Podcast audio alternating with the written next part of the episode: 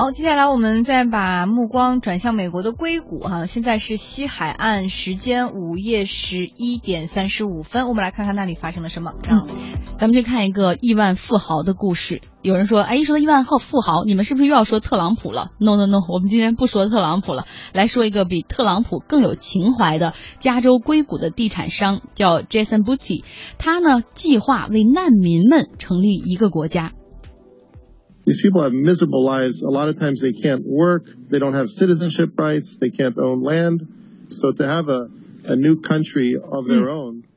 这个贾森布奇说，这些难民非常的可怜，他们不仅没有家，而且也没有地方愿意接纳他们，呃，而他们呢又希望到西方国家去生活，但是因为人数过多，安置他们也不现实，同时还涉及到政治上的博弈、移民法规等等。说如果我们能够为难民建立一个新的国家的话，那么他们就不会再是二等公民了。同时，建造国家和城市的过程当中也需要大量的劳动力，他们也就解决了就业的问题。嗯，他想的倒是挺全面的哈，因为现在确确实是全球有很多的难民无家可归，这个数量可能能达到六千万。有的时候呢，他们在海上坐这种偷渡船只来到欧洲或者来到澳洲，当地的政府都是在犹豫是让他们上岸还是不让他们上岸。让上岸的话，可能大批移民会给这个社会带来很多的问题；但不按不让上岸的话，又有人道主义上面的一些问题。这些人可能在海上已经漂泊很久啦，都可能这严重脱水，可能会导致。死亡，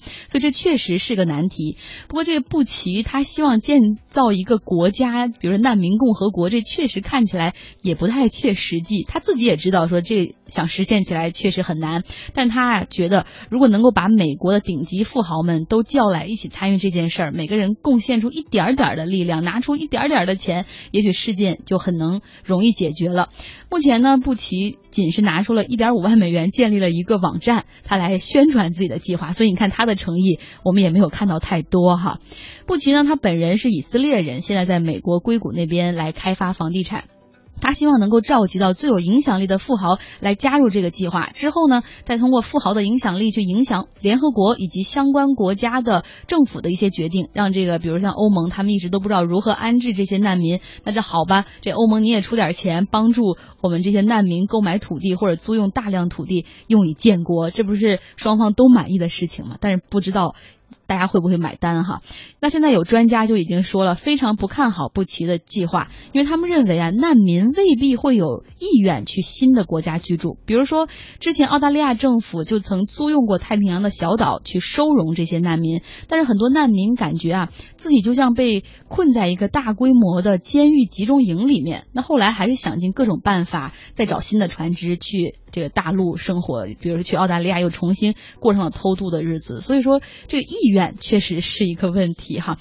那我们看到，其实布奇这个人本身也是很有意思的一个商人。去年他觉得自己说钱太多了，他说我觉得我想回馈社会，那怎么把钱分给这些穷人或者普通人呢？他在美国和英国街头搞了藏钱的那种游戏，然后通过 Twitter 账号公布一些线索，让大家去寻找。反正只派出了一万美元，但是引引发了很大的影响力，所以大家看出来了吗？